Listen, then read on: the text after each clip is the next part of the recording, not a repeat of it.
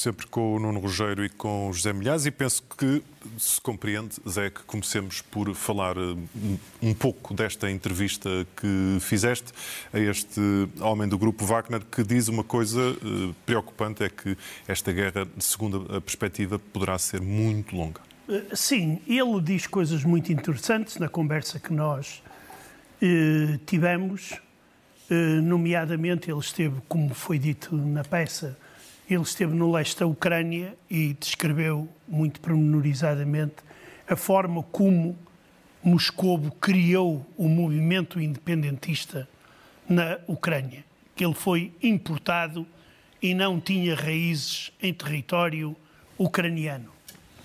Há coisas interessantes que ele também diz é sobre a desordem nas Forças Armadas russas, que ele atribui a culpa ao ministro uh, da Defesa, Uh, e, uh, exatamente, ele diz que os ucranianos podem ter êxito, uh, mas também deixa um grande aviso, e eu já há uns tempos que venho chamando a atenção para isto, é que da Rússia pode-se esperar tudo.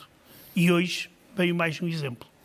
De qual vamos falar daqui a pouco. Nuno, de facto, vamos, vamos falando da, da contraofensiva eh, ucraniana em termos esperançosos, no sentido que é a nação que está a lutar contra o invasor, mas a coisa não será tão fácil quanto isso, não é? Não. Uh, se tens quase 20% do território ucraniano ainda ocupado, obviamente que é uma tarefa gigantesca, porque estamos a falar de um país enorme. Agora, se olharmos para o, o que se está a passar, eu diria que o que estamos a ter é um fenómeno de reconquista militar que uh, segue o seu próprio passo. Em alguns sítios uh, opta por ações defensivas, noutros uh, opta por pequenas manobras de diversão, que às vezes nós chamamos por erro de seção. decepção em português quer dizer desilusão, deception em inglês quer dizer ilusão, portanto é o contrário. Uh, portanto, são manobras de engano ou de engodo. Uh, outras vezes uh, pequenos grupos de reconhecimento, outras vezes grupos de ataque. Portanto, aquilo a que nós chamamos de contraofensiva é essencialmente uma, um conjunto de manobras operacionais que já começou há algum tempo e que neste momento está a atingir uma intensidade maior do que aquela a que estávamos habituados.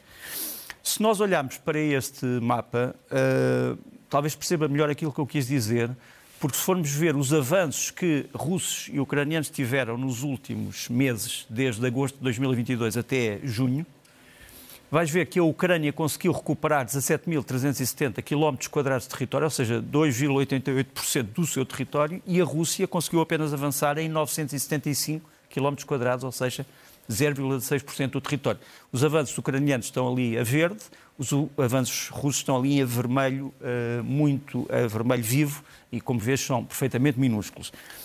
Interessa também explicar que dentro destas manobras ucranianas nós temos, entre outras coisas, algo que não era esperado há semanas atrás. Eu não digo há meses, há semanas. Que é, uh, embora nós tivéssemos aqui dito que os ucranianos preparavam uma manobra de cerca a Bakhmut, portanto, no fundo, deixaram que Bakhmut fosse tomada para depois a poderem cercar, e realmente é isso que está neste momento a acontecer. Temos aqui um mapa operacional de hoje, de manhã, as setas que vamos ver, azul e amarelo, são as setas das ofensivas ucranianas. Bakhmut é aquela, aquele espectro a vermelho, onde já existiu uma cidade. E, e tens ali o centro de combate, Chaziviar, que é, uma, que é polígono azul e amarelo que comanda todas estas operações. Portanto, aquela famosa boca de que andamos a falar há meses nunca se fechou e neste momento uh, o que acontece é que aquilo que foi tomado corre o risco de ser retomado e de ser cercado. Uh, neste caso, eh, dá-se o, o, o, surrealismo da guerra que tem a ver com, também com a entrevista do Zé Milhazes. Uh, o Grupo Wagner, como nós sabemos, recuou, saiu, vai para outros sítios, queixa-se que teve terrenos mina, minados à sua volta para não poder sair e acaba de, de, prender um coronel das Forças Armadas Russas. Isto é a parte surrealista. Portanto, a Wagner prende um coronel das Forças Armadas Russas, que é este senhor que nos aparece aqui, é o coronel Roman uh, Gennadievich Vinivitin. Uh, ele é o comandante da 72ª Brigada do Exército Russo e ele é interrogado pela Wagner a dizer porque é que o senhor impediu a Wagner de sair das suas posições e porque é que decidiu minar as posições. E ele dá uma resposta curiosa, diz assim, bom, é que eu estava bêbado e para além disso não gosto da Wagner. Ah, Mas não assume. gosta porquê? Ele diz isto. Ele assume. Ele assume, eu estava bêbado, bêbado não gosta da Wagner e pergunta, não gosta porquê? Por motivos políticos? Não, por- não sei, por motivos pessoais. Portanto, ele é detido pela Wagner e é um coronel do exército russo. Por outro lado, tivemos algumas cenas anedóticas, tivemos esta espécie de segunda narrativa épica, segundo a qual o senhor Gerasimov, chefe de Estado-Maior-General das Forças Armadas, estaria a comandar uma potente defesa contra as avançadas ucranianas e teriam destruído já dezenas de carros de combate Leopard. Eh, Vamos ver esses Leopard. Isto era- foi identificado como Leopard pelo Estado-Maior russo. Não são Leopard, são os AMX-10 franceses, ehm, que ainda por cima não se percebe se estão destruídos ou se estão apenas em repouso. E depois o mais caricato é o que vem agora a seguir, o vídeo que vem a seguir, que é um ataque a máquinas debulhadoras eh, ucranianas que estavam numa zona agrícola sob o pretexto que se tratava de carros de combate Leopard. Os próprios, os próprios pilotos dos helicópteros não sabem o que é que estão a atacar e dizem o que é isto. Ah, não sei bem, mas de qualquer maneira ataca. Parece-me parece bom para atacar, não é? E parece bom para atacar, é mais ou menos isso. Quem, quem denunciou isto foram os próprios bloggers militares russos que dizem nunca descemos tão baixo.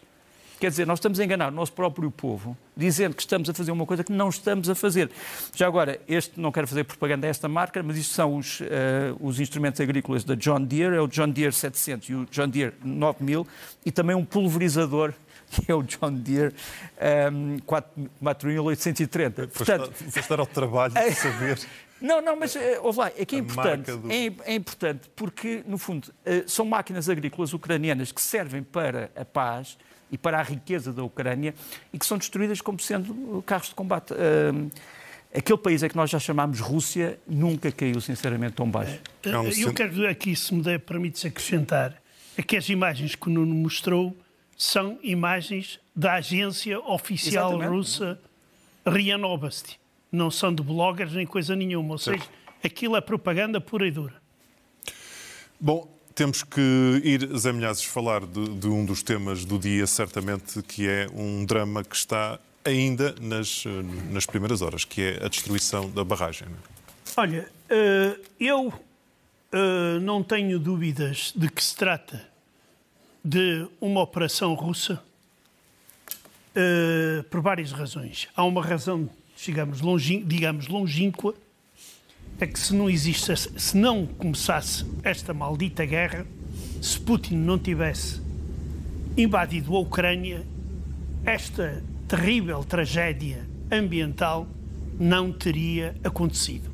As consequências são gravíssimas, porque não são só as centenas de casas que vão ficar debaixo de água. São, por exemplo, as 150 toneladas de óleo que foram derramadas, por exemplo. E muito mais eh, foram eh, submersos eh, cemitérios, lugares onde estavam enterrados animais doentes, ou seja, Pode provocar disto- problemas na refrigeração Exato. de Zaporizhia. Exato. Isso é aquela mais terrível de que eh, eh, já se falou. É claro que neste momento a- imprensa, o próprio dirigente local russo, dizia que se tratava de falhas técnicas e até poderia ter sido porque a, a, a albufeira estava demasiadamente cheia, os russos deixaram-na demasiadamente cheia e rebentaram depois as comportas. Uh, mas, seja como for, uh, eu penso que uh, foi também feita pela Rússia e vamos ver quais serão as implicações deste desastre na própria ofensiva ucraniana. Vai ela ter que mudar de rumo e vai ter que ser refeita de alguma forma, porque a zona atingida é uma zona gigantesca. E atravessar, eh, eh, digamos, rios não é propriamente muito fácil para armamentos que deveriam avançar em terreno seco. Pode ter-se passado de dificultar a ofensiva terrestre para uma E, e só mais ofensiva- uma coisa, peço, diz. peço desculpa, Rodrigo. E é logo uma acusação, através da mesma agência de informação, para criar, eh, digamos, pânico e desviar a atenção deste problema, que é o Serviço Federal da Rússia. veio dizer que a Ucrânia se preparava para utilizar armas nucleares móveis. Quer dizer, isto significa portáteis. Sim, eles estão sempre a alegar uma, alegar, uma estratégia de defesa, e, não é? E, estratégia de defesa. exatamente. Mas o que aqui acontece, tal como na questão do, dos grandes êxitos militares russos, como o Nuno já chamou aqui a atenção, é que eles não mostram, por exemplo, os leopardos que dizem ter destruído. E outras coisas que, uh, por exemplo, a nível de, uh, de mortos, o que hoje o, ministro russo da Defesa disse deve estar muito longe uh, da realidade. Se o Prigozhin disse que para tomar Bakhmut morreram 20 mil mercenários, a média que dá o, o, o ministro russo é de 24 a 28 soldados russos por dia que morrem nesta guerra. Claro que os ucranianos são às centenas. Nesta questão da barragem, eh, Nuno, os Milhazes não têm dúvidas de que há dedo da Rússia e tu também não pareces ter, até lhe chamas uma espécie de uma estratégia de catástrofe, não é? Não, eu vejo racionalmente porque é que isto pode ter acontecido. Agora, há uma estratégia de catástrofe no sentido em que a Rússia neste momento está a acusar a Ucrânia de uma série de, de mecanismos terríveis desde a libertação da amónia para a atmosfera, até à bomba suja, até à possibilidade de criar um incidente em Zaporizhia, na central nuclear, que isto se inclui como uma luva nessa tal estratégia de catástrofe. E é preciso não nos esquecemos que o país que antecedeu a Rússia, a União Soviética, já tinha feito isto em 1941 para travar o avanço das tropas nazis, suas antigas aliadas, uh, abriu também uma barragem, uh, também no Dnipro, que submergiu não só muitos camponeses e muitos agricultores, mas também os próprios soldados soviéticos que não conseguiram fugir. Eh, e, portanto, há ainda por cima uma espécie de uma impressão digital histórica que não podemos esquecer. Mas vamos aos factos. Primeiro, aquilo que pode ter acontecido, entre outras coisas, é que a Rússia sabia que a Ucrânia ia surpreender o mundo com um avanço rápido na direção da Crimeia através de Kherson. Portanto, da passagem da margem uh, direita para a margem esquerda do rio, da margem norte para a margem sul. Isto, foi, eh, isto não foi notado, mas ontem todos estes sítios que nós estamos aqui a mostrar, que ficam na margem sul, foram atacados pela artilharia ucraniana. Estamos a falar de sítios onde há mísseis SAM, portanto, mísseis de defesa aéreo, eh, sítios de artilharia, forças especiais, blindados, carros de combate, foguetes. Repare, isto é baseado na informação que não mente, que é a informação de serviço de satélites eh, americana que detecta fogos digamos assim, nos territórios. E, portanto, uma das coisas que aconteceu foi que o comandante russo, que tinha receio que isto chegasse à Crimeia, ordenou esta operação. Parece não haver hoje muitas dúvidas sobre isso e, aliás, como sabes, os ucranianos acabam de anunciar que entregaram um processo no Tribunal Penal Internacional onde não só identificam o que se passou, mas também os seus culpados. E isto vai ser discutido daqui a umas horas na Assembleia, na, no Conselho de Segurança das Nações Unidas, que, que hoje vai ser presidido pelos Emirados Árabes Unidos. Deixa-me só mostrar-te ainda uh, sobre a destruição uh, aquilo que uh, nós podemos observar. temos esta imagem, esta foi a primeira imagem que foi revelada por Zelensky. Hoje, uh, à hora que estamos a falar, a barragem já não está assim, portanto desapareceu pura e simplesmente. Aquilo que neste momento os ucranianos dizem é que a barragem foi dinamitada do interior depois de ter sido deixada encher demasiado e como a barragem já estava enfraquecida por uh, meses de combates, uh, uma explosão no interior, obviamente, produziria isto. Os ucranianos entregaram uh, o nome da unidade que teria feito isto, é uma unidade militar russa, vamos mostrar aqui o seu emblema, aqui está. Portanto, isto teria sido feito pela Companhia de Sapadores do 1 Batalhão do batalha, do, da Brigada de Infantaria Motorizada Independente 205, que uh, vem de Stavro, Stavropol Krai e estão ali os, os sapadores, digamos assim, que terão estado envolvidos nessa sabotagem. Isto tudo está já nas mãos do Tribunal uh, Penal Internacional. Por outro lado, temos aqui a simulação sueca feita no ano passado. Uh, o que é que aconteceria se realmente esta barragem desaparecesse? E aqui temos, o que acontece é isto. É, no fundo, a inundação quer da margem esquerda, quer da margem direita. Eh, quer da margem eh, sul, quer da margem norte. E como tu vês, o que é sobretudo inundado é a margem sul. E, portanto, nós diremos, porquê é que a Rússia ia inundar o sítio onde estava? Por uma razão muito simples. Para impedir precisamente a progressão de uh, largas quantidades de carros de combate. Já agora, só para te dizer, não vou aborrecer as pessoas, mas, as pessoas, mas a Ucrânia tem neste momento envolvidas nas operações ofensivas 35 brigadas, 4 regimentos de forças especiais, 52 batalhões de infantaria motorizada e 6 brigadas de artilharia, o que, são, uh, que é um número perfeitamente incrível se uh, tomarmos em conta, por exemplo, o que existia na Guerra Fria com as forças americanas. Neste momento calcula-se que os ucranianos têm duas vezes mais aquilo que os americanos tinham no fim da Guerra Fria em 1991. Deixa-me deixa também dizer que o, é, aquilo que eu estou a dizer sobre, a, sobre a, as consequências disto foi discutido no gabinete de crise de Zelensky, onde nos aparece aqui reunido. Está ali o general Zaluzny, o chefe de Estado-Maior-General das Forças Armadas, declarado morto várias vezes pela Rússia. E aquilo que foi decidido foi a instauração do tal processo no Tribunal Penal Internacional e a tomada disto para o Conselho de Segurança das Nações Unidas. Eh, portanto, vamos ter notícias sobre as consequências daqui a umas horas. Aguardam-se com expectativa. Entretanto, Zé, já neste mais de este quase ano e meio já ouvimos falar de vários planos de paz e agora surge mais um, este um pouco. In... Eu diria completamente envenenado, Rodrigo. Porque é feito, eh, não sei, ou eh, a Indonésia tem uma diplomacia um tanto ou quanto estranha, mas a proposta que faz para pôr fim ao conflito entre a Rússia e a Ucrânia é, no mínimo, curiosa. No máximo, é absurdo. E eu explico porquê. Propõe um cessar-fogo e que as tropas se separem 15 quilómetros da linha da frente para os dois lados. E criar um corredor desmilitarizado. Pensemos sempre, tenhamos sempre presente a, a, a Coreia do Norte e a Coreia do Sul. E depois ele propõe que sejam instalados nessa zona desmilitarizada capacetes azuis.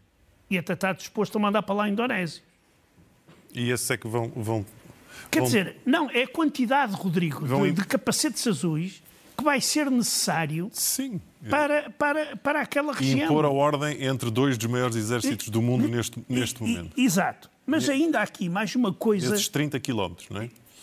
Não, não são 30 quilómetros, são muitos. São sim. centenas e centenas sim. de quilómetros. Não, mas ele está a falar em largura, tu estás a falar em comprimento. Ah, em comprimento largura. Eles ah. estão a propor que eles recuem 15 sim, quilómetros numa altura em que há mísseis a voar pois, milhares de quilómetros. Exatamente. Mas pronto, tudo bem. Mas aqui o mais, mais estranho é que uh, o ministro da Defesa da Indonésia, que nós uh, vemos, ouvimos já, não sei se já passou aí. Uh, Estamos a ver. É isto, exatamente propõe a realização de referêndums nos territórios litigiosos. Ora, Inclui no leste... Belgorod. Hã? Tem que incluir Belgorod. Ora, ora, ora Nuno, roubaste-me roubaste a parte mais interessante ah, do meu sabia, comentário. Não sabia, peço desculpa. Uh, porque no leste e no sul da Ucrânia não há zonas litigiosas. Há fronteiras de Estado bem definidas e que foram violadas pela Rússia. E a continuar esta ideia, cá está, eu propunha à Ucrânia que dissesse assim: está bem, então nós vamos reconhecer as repúblicas livres de Belgrado, Kursk, Varones e toca aí também a fazer referendos. Todos nós sabemos que referendos com tropas russas ou com autoridades russas à mistura são referendos viciados. Nós já sabemos qual vai ser o resultado é 99,9% a afluência e 103% a favor da, da, da, da, união com a Rússia. Não pode ser de outra forma. Nem é preciso fazê-los. Exato. É daí que eu não entendo, eu não entendo, porque isto é uma proposta, no fundo, muito semelhante a, a, ao que diz o, o Lula e, e, e que, estando o conflito a tomar as proporções que estão, a, estão estamos a ver, ainda se ande, digamos, a fazer propostas deste tipo, Neste, que não têm pés nem cabeça. Com estes pormenores que são, de facto, por menores nesta altura e que não se vão realizar, provavelmente o próprio Ministro da Indonésia hoje já nem se lembra que fez esta, esta proposta. Nuno, uh, toda a guerra tem sido feita desde o dia 1 de também uma guerra de informação. Sem dúvida. A de informação uh, faz parte da doutrina militar hoje em dia, a guerra de informação, no fundo tentar iludir o inimigo, tentar passar uma mensagem, tentar defender-se de uma mensagem. Um exemplo curioso da guerra da informação com o uso de, de, inteligência artificial foi este deepfake de Vladimir Putin. Quer dizer, os cidadãos russos uh, acordaram de manhã uh, com uma mensagem oficial de Putin a dizer evacuem imediatamente a zona de Belgorod, evacuem Briansk, evacuem Kursk. Um, o inimigo está a avançar sobre nós e tem uma força descomunal.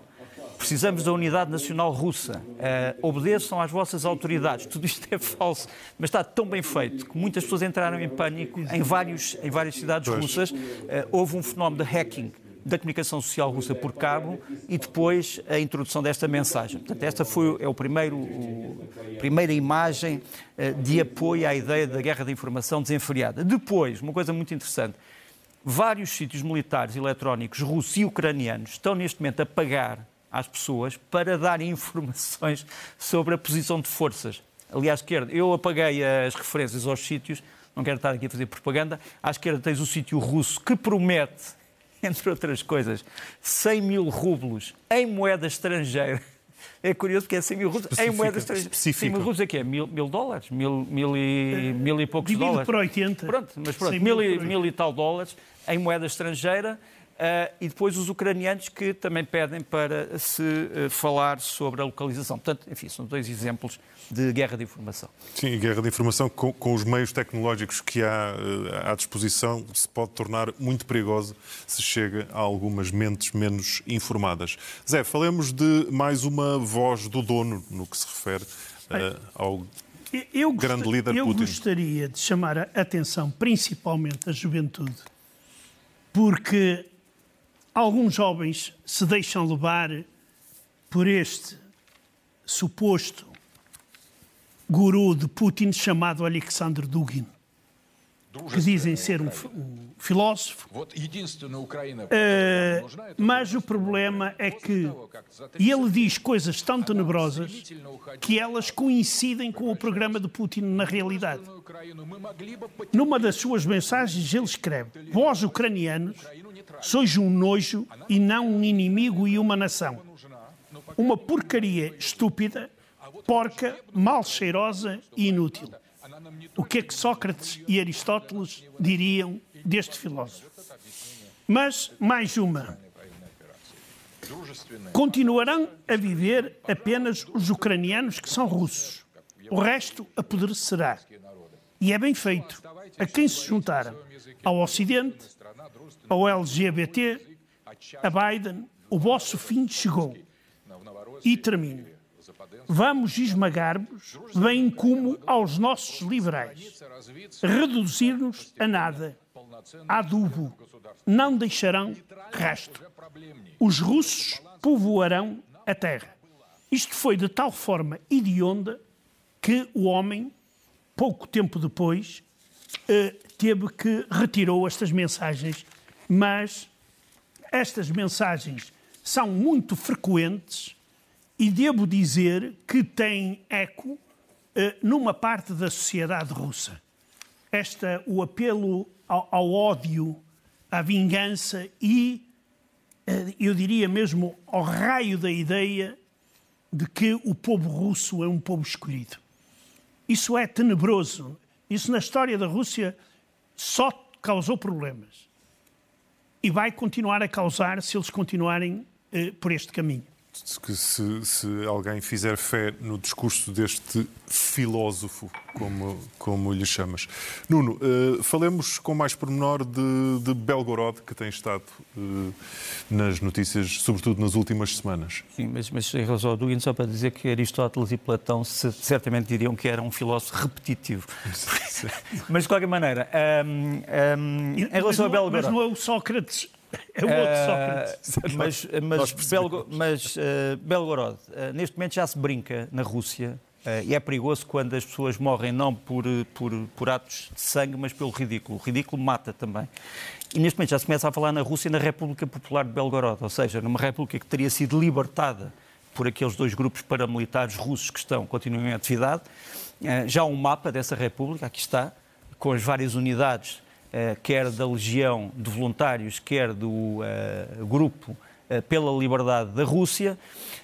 eles realmente ocuparam partes do território. Nós vamos ter aqui uma, uma imagem ah, e mais curioso é que se tu vês ali em cima, há inclusivamente números de telefone para onde se pode telefonar para se alistar nas legiões. Está ali um número do WhatsApp, uma parte que funciona na Rússia, da parte que funciona na Ucrânia, e nisto, isto neste momento está a ser escondido à opinião pública russa de que há parte do território russo que neste momento ainda está ocupado. É uma coisa, é uma coisa interessantíssima. Agora, quem são os homens? Os homens são estes. Agora já lhes chamam os Ninja Turtles Uh, eles estão a sair aqui de túneis uh, que verificaram uh, meticulosamente, portanto, são homens, obviamente, com preparação militar e bem equipados, e que estão em ação em vários sítios da frente russa, com uma intenção, no fundo, o que eles querem é fixar forças russas na retaguarda e querem que as forças russas que estão na frente vão também para a retaguarda defender o seu próprio território, em vez de estar a, defender, em vez de estar a invadir, digamos assim, um território estrangeiro. Depois há uh, tragédias, obviamente, para os militares russos. Por exemplo, este era o coronel Andrei Vassilevich eh, Stressev, uh, um paraquedista, aliás, com uma grande história uh, brilhante nas Forças Armadas Russas. Foi morto precisamente porque era o comandante militar de Belgorod, da for chamada Força de Missão. Foi morto numa escaramuça com estes militares que vêm da Ucrânia, mas que, no fundo, dizem querer conquistar a liberdade da Rússia. E depois temos este episódio algo pícaro, Há um dos elementos comandantes destas legiões russas, chama-se César, portanto ele intitula-se César, é o seu nome de combate, que vai dizer o seguinte, nós sabemos que o senhor, isto é dirigido para o senhor Prigogine e para a Wagner, nós sabemos que os senhores capturaram um coronel russo, que é o tal coronel de que falávamos há bocadinho, que estaria bêbado e que não gostava da Wagner. Propomos o seguinte, nós temos muitos prisioneiros russos aqui, propomos que vocês nos deem o coronel e nós damos os prisioneiros. E depois o Sr. Prigogine vem responder. Uh, e a resposta do Sr. Prigogine é curiosa. A primeira é assim: está, não se ouve muito bem. Uh, a, liga, a, ligação está má. Mas olhem, quanto a isto, acho que não, porque nós, isto não é um prisioneiro de guerra, isto é um homem que vai ser entregue às autoridades em Moscou porque praticou graves atos contra o Estado russo. E quanto a trocas de prisioneiros, temos que falar, porque vocês estão-nos a dever vários favores nas trocas de prisioneiros. Neste momento já corre na Rússia a ideia de que há um acordo secreto entre forças russas que se opõem, digamos assim, a Shoigu e o Sr. Prigogine para reconstituir uma Rússia que seja ao mesmo tempo forte militarmente e que não tenha a ver com a atual ehm, com a atual oligarquia militar russa. Eh, é uma teoria da conspiração como outra. Zé, estamos a caminhar para o fim de, entre abandono da população e a situação uh, de. Eu vou muito a pegar no, no, no, último tema porque no acho extremamente grave. Uh, ontem foi publicado no público um artigo sobre a questão dos, uh, uh, da, da, da, concessão de nacionalidade a Abramovich e a outros mafiosos e bandidos russos. e o mais interessante é descobrir que a comunidade israelita do Porto tem passado o contra-ataque a nível internacional contra os órgãos de informação portugueses e contra todos aqueles que ouçam exigir transparência nestes casos. Uh, por exemplo, em que base certificou a comunidade israelita, além de Abramovich, vários outros oligarcas russos, alguns deles com ligações ao mundo do crime. Isto tem que ficar claro. E em vez disto, eles publicam no YouTube, em inglês, dois, este é um dos vídeos, onde eles metem os órgãos de informação e os políticos antissemitas. Nomeadamente está lá Ana Gomes e lá também está a SIC e entre os antissemitas. E eu falo a Porto para que eles entendam bem, o paleio utilizado por eles já mete nojo, porque é sempre o mesmo. É que querem perseguir os judeus, porque isto e mais aquilo, e o holocausto e não sei quanto. Quer dizer, eles é que estão a provocar o antissemitismo com esta confusão toda. E o pior ainda é que as nossas autoridades não esclarecem isto rapidamente. Quer dizer, como é que estes fenómenos acontecem. Nós andamos há um ano, há mais de um ano já, à espera da investigação do Ministério Público. Nada. E eles continuam vão lá continuando a dar certificados a pessoas de sefarditas não têm nada. Não é por falta de. de... E só, Rodrigo, mais uma coisa. Sim. Este ataque à imprensa portuguesa devia, por exemplo, levar a uma reação do, do Sindicato de Jornalistas e de outras organizações. Mas eu não vi nada. Eu também não. Até o momento, nada. Nuno, vamos terminar voltando à, à tragédia da, da barragem, não é? Vamos. Este é um, é um programa que costuma ser emitido pela Deutsche Welle, portanto, pela, pelo um órgão de comunicação alemão mais, mais conhecido no mundo. Uh, isto é feito, essa animação é feita por um grupo russo chamado Reserva, tradução. E eu lembrei-me disto porque este vídeo foi para o ar, é inspirado no Mad Max, obviamente na série Mad Max. Uh, aqui temos Putin e os seus quadros a guiar um caminhão e a destruir tudo o que lhes aparece à frente. E isto foi feito na altura em que Putin começou a atacar, as pessoas não se, não se lembram disto. A seguir ao que aconteceu no Ponte de que é uma coisa que nunca foi verdadeiramente esclarecida, quem é que atacou o Ponte de Putin decidiu começar a atacar a infraestrutura crítica civil ucraniana. Destruir barragens, destruir uh, centrais elétricas. Isto começou no ano passado. Portanto, a história da destruição das barragens começou no ano passado. E este vídeo é um bocadinho alusivo a isso. Há a campanha de terror em que se dispara sobre tudo aquilo que se move. Não Mad Max, mas Mad Vlad. Ficamos com estas imagens em mais um dia de análise à dramática guerra que se arrasta na Ucrânia com o Nuno Rogério e os José de quem me despeço até a próxima sexta-feira.